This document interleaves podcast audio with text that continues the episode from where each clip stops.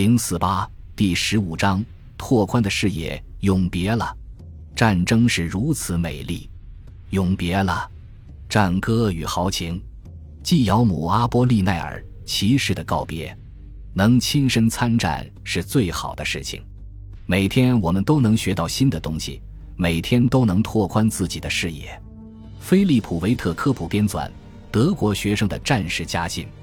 三月到五月底这段时间，德军的主要攻势都集中在莫兹河左岸，但这并不意味着右岸就平静无事。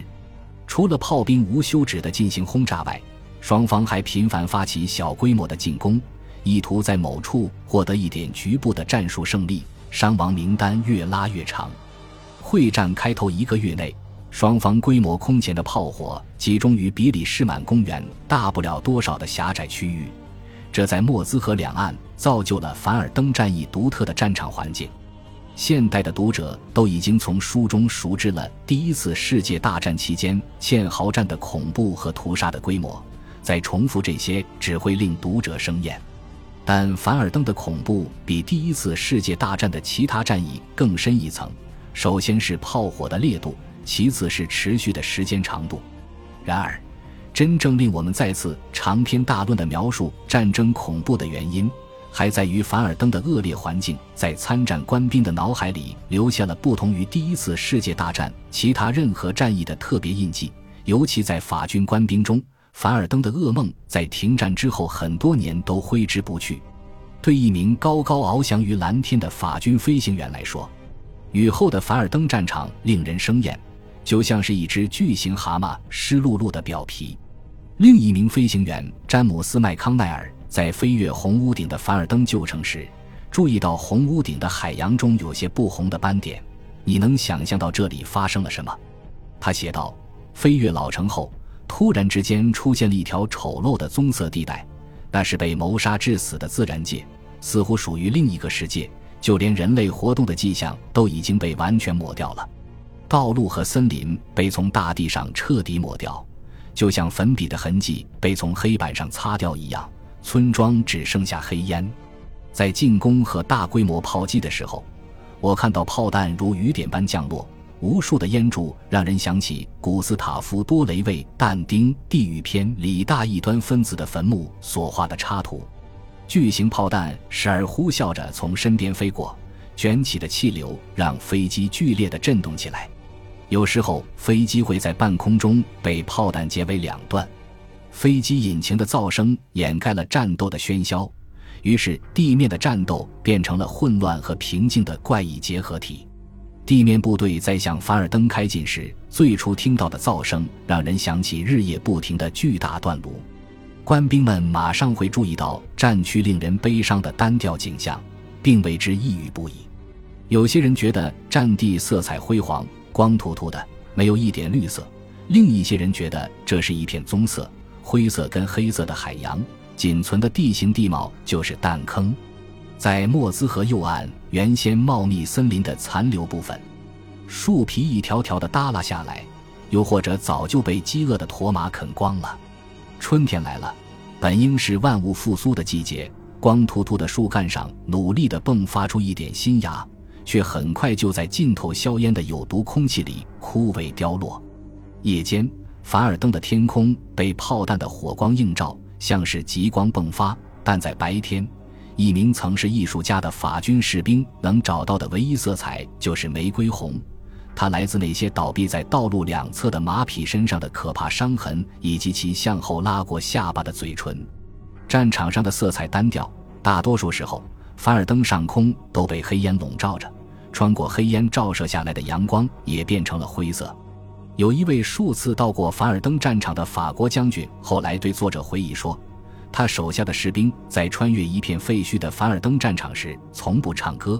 你知道法国士兵经常唱歌的。当军队离开这处战场的时候，他们往往为回到色彩、草地、河流、树林所组成的世界而欣喜若狂。”即便是雨滴打在屋顶上的声音，也像大自然交响乐的音符一样优美。部队在离前线一两英里的地方遇到第一道交通壕，不过“交通壕”这个称谓实在是夸张或者用词不当。堑壕墙壁渐渐的越来越矮，直到只比路边的阴沟深那么一点点。炮弹越来越频繁的击中聚集在一起的人群。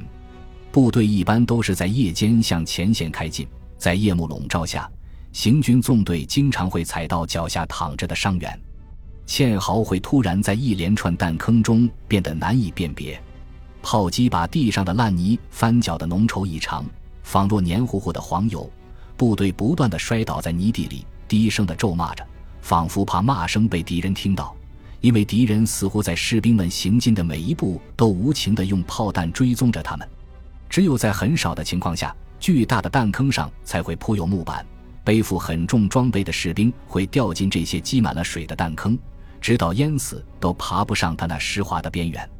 如果有战友停下来伸出援手，那经常意味着两个人一起掉下去淹死。在混乱的战场上，没有什么东西能指明方位。新开上来的援兵常常会迷路，整夜的在绝望中到处乱窜，直到拂晓来临时被敌人的机枪手撂倒。增援部队到达前线的时候，常常只剩一半兵力，而向前线运动的行军过程也常常需要花十个小时。新到凡尔登战场的部队最不习惯的第一件事就是到处充盈着的尸臭，如此令人恶心。以至于毒气弹的味道相比之下都好闻多了。英军总认为法国人在掩埋尸体方面漫不经心，可是，在炮击不断的凡尔登战场上，要掩埋一具尸体，往往意味着再死两个人。最安全的做法就是将尸体用帆布卷起来，然后从堑壕扔到最近的炮弹坑里。大多数惨白的尸体后来都在那些灌水的弹坑里浮起来，现场尸臭熏天。右岸有好几处这样用来丢弃尸体的水沟，都被法国人贴切地称作“死人谷”。其中有一条水沟，大部分地段都被法军控制着，但在两端，德军机枪扫射形成封锁，打死了很多来到附近的法军士兵。德军重炮日复一日地轰击这条水沟，里面的尸体被反复的肢解。在亲历者眼里，水沟里充满了无法分辨的残肢断臂。没有人能，也没有人愿意去掩埋他们，因为就算埋起来，炮弹爆炸也会把他们刨出来，再埋起来，把他们切碎，就像猫玩老鼠一样。天气转热，阵亡人数也在上升，战场的恐怖程度更甚。狭小的战场变成了露天墓地，每一平方英尺都有腐烂的血肉，你能看见堑壕墙壁上露出来的死尸，有脑袋、腿，还有半边身体。就像是挖好的工兵用尖镐和铁锨把他们砌进了墙里一样。开上前线的部队很快发现，他们的日常生活就是炮兵和筑路兵之间、大炮和土堆之间的搏斗。这是在守备部队中服役的一名学院派艺术教授的原话。每天夜里，士兵们辛劳地在地上挖洞；第二天白天，敌军用炮弹把这些坑填平。经受了整个白天炮击的士兵，在夜里根本睡不了觉。夜幕一降临，就会有一名军官在坑坑洼洼的地面上拉上一根白线，然后士兵们就要沿着白线掘好。他们暴露在地面上，强烈的祈祷自己不要被敌人的照明弹和机枪火力发现。天亮时分，堑壕也被挖到了差不多十八英寸深，可是部队在整个白天都要守住这条浅浅的壕沟。而敌军炮兵则继续用炮弹来填平它。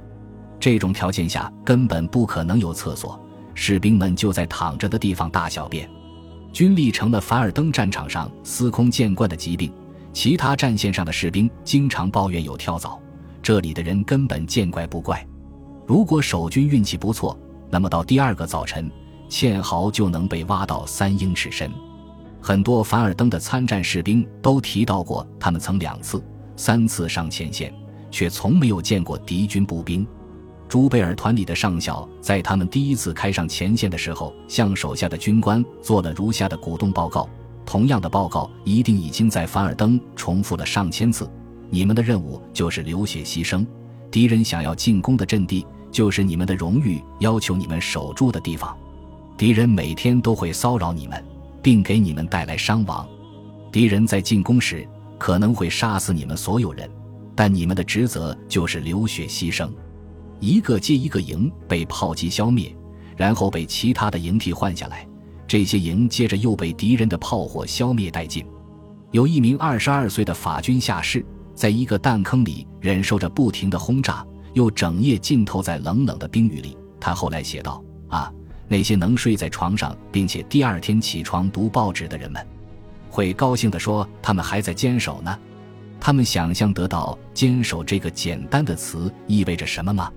整日忍受无穷无尽重炮轰击的感受是相当个人和主观的。